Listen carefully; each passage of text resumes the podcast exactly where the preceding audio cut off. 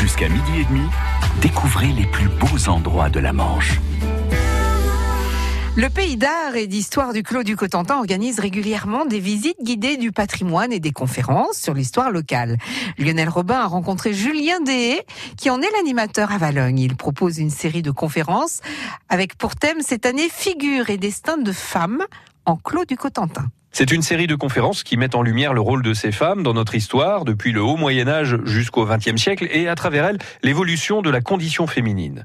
Avec Julien Deshaies, on a notamment évoqué ces cercles de femmes savantes au siècle des Lumières, et de fil en aiguille, eh bien, nous arrivons sur une figure masculine cette fois, Barbet d'Aurevilly, écrivain et dandy du XVIIIe siècle. Barbet, qui est une figure intéressante, qui n'est pas au programme, mais il aurait presque pu être dans notre programme, puisqu'il a longtemps écrit et publié sous un, pseudonyme féminin euh, dans des revues de mode.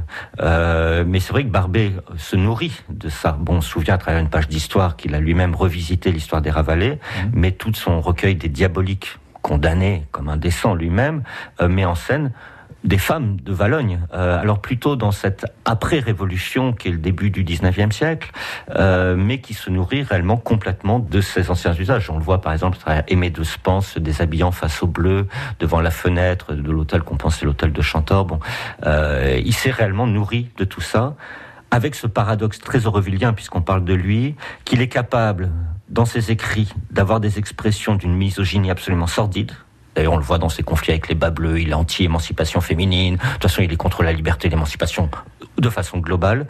Et dans le même temps, il est capable de nous créer des figures de femmes, mais combattantes, guerrières, autonomes, qui ont le dessus sur les hommes. Donc euh, peut-être que Barbet, sur un plan littéraire, a su faire une certaine synthèse, peut-être pertinente, de ce qui a été justement cette intelligence féminine, comment transformer un statut dévalorisant, une condition d'infériorité, en euh, ben, parvenir à la dépasser, à trouver les, les, les moyens d'un dépassement de ce statut. Parce que la, la femme euh, valonienne, on va prendre cet exemple euh, au 19e siècle, elle, elle s'émancipe vraiment ou alors elle s'émancipe uniquement dans les classes élevées de la société? Euh, Le 19e siècle sort un peu plus de mes radars et de la perception pour avoir davantage travaillé sur le, le 18e siècle, qui marque quand même à la fin du 18e, le siècle des Lumières apporte des aspects nouveaux, je crois qu'il ne faut pas du tout minimiser. Euh, et on peut en parler sereinement à Valogne à travers une figure marquante qui est Moquet de la Motte, mmh. qui est un Vallonnier médecin et qui euh, est un des grands fondateurs de l'obstétrique contemporaine. Et ça, c'est un aspect qui est très important aussi, c'est la maternité, mmh. maternité violente douloureuse et souvent mortelle pour les enfants comme pour les femmes. Et ça explique à ce moment-là plutôt des types de dévotion. Quelle était la réponse jusqu'à moquer de la mode quasiment? C'était euh, d'aller à la délivrance à Roville-la-Place par exemple, faire des offrandes et prier la Vierge pour une issue heureuse au, à l'accouchement. À partir de moquer de la mode, on a une réponse scientifique, une recherche positive hein, de, de, voilà pour aider la femme. Globalement, je crois que le siècle des Lumières dans le paysage local et tout particulièrement à Valogne euh, vient éclairer un peu la condition féminine et la sortir justement d'une situation d'obscure souffrance par certains aspects. Euh, voilà. Et pour revenir à Barbet, eh bien une conférence est prévue le 23 mai prochain à l'Hôtel Dieu de Valogne sur le thème Figure de diabolique dans l'œuvre de Barbet d'Aurevilly. Bonjour, c'est Stéphanie Mounier. Alors demain, dans l'avion bleu, nous recevons un notaire pour répondre à toutes vos questions.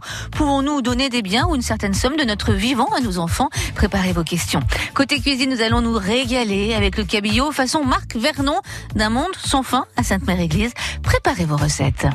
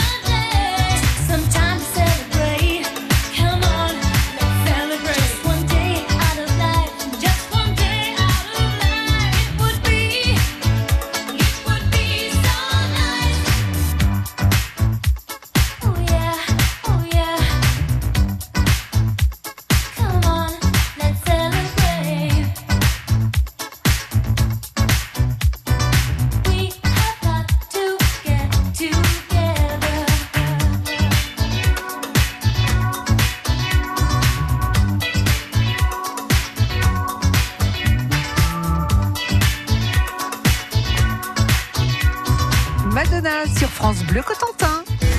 France Bleu Cotentin. Visite guidée jusqu'à midi et demi.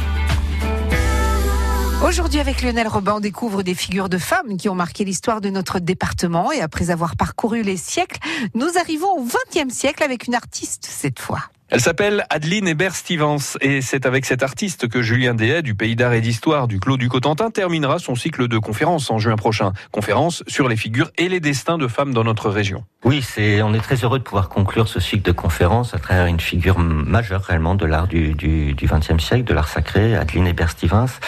Euh, bien qu'on la connaisse moins que son époux, qui est Paul Bonny, le célèbre maître verrier qui a produit un nombre considérable de, verrières pour la reconstruction des églises, surtout du département de la Manche après les bombardements de 1944. Donc c'est effectivement peut-être quelqu'un qui un, un cas de, de, figure qui est un peu dans l'ombre une nouvelle fois de l'époux, euh, même si au sein de l'atelier Bonny Stevens, elle était tout autant directrice que son époux. C'était d'ailleurs une affaire de famille qui venait de la famille de Adeline elle-même. On s'est apprécié parfois avec le recul qu'elle sait parfois aller au-delà même de ce qui était la production normale de l'atelier, par exemple dans le domaine de la production abstraite, où elle va très loin, donc elle est très novatrice euh, au sein même de l'ensemble des, des, créations artistiques de l'époque. Et euh, elle se nourrit en cela de relations euh, qu'elle a su tisser, elle et son époux, avec les milieux de cette époque. On se souvient par exemple de leur participation autour de la chapelle du plateau d'Assy, qui restait très célèbre en Haute-Savoie, où elle travaillait avec Braque, avec euh, Matisse, avec euh, Rouault, donc tous les... Et voilà. Donc une nouvelle fois, à travers cette figure féminine, on a comme les dames des toutes villes, comme à la limite les veuves du XVIIIe siècle qui ont construit tellement d'hôtels à Valogne, une, une dame qui euh, a modifié, a, joué un grand rôle dans notre environnement visuel. On, on se rend plus compte aujourd'hui, quand on rentre dans l'abbaye de Saint-Sauveur-le-Vicomte, dans telle église de campagne, que euh, voilà, c'est à elle qu'on doit cet environnement visuel. Euh, donc je, voilà, on est très content de pouvoir euh, traiter de cette figure-là euh, en conclusion. Je, je crois qu'elle synthétise bien à elle-même ce qui peut être un exemple de peut-être même justement de réussite, un exemple de ce que peut être le combat d'une vie, mmh. tant qu'on se donne à l'art, tant qu'on se donne aux autres à travers sa propre création, ça restera toujours le plus beau moyen d'émancipation, qu'on soit une femme ou un homme. Alors, ce cycle de conférences, en pratique, donc euh, on part du haut Moyen Âge jusqu'au XXe siècle et on balaye toute cette période de l'histoire justement euh, à travers le portrait de, plusieurs femmes. En pratique, ça se passe où et quand et comment? Alors, euh, ces conférences ont lieu à l'Hôtel-Dieu de Valogne. Elles ont lieu les jeudis, donc je vous invite à aller soit sur le blog du Pays d'Art, soit demander dans votre office de tourisme le programme, la brochure programme que nous avons édité. Et donc, ce sont des jeudis à 18h30 dans la salle euh, de l'Hôtel Dieu euh, à Valogne, rue de l'Hôtel Dieu. Et la prochaine conférence de Julien Dehaye du pays d'art et d'histoire du Clos du Cotentin, eh bien, elle aura pour thème les dames des toutes villes et le Cotentin de la Renaissance et ce sera le jeudi 11 avril prochain.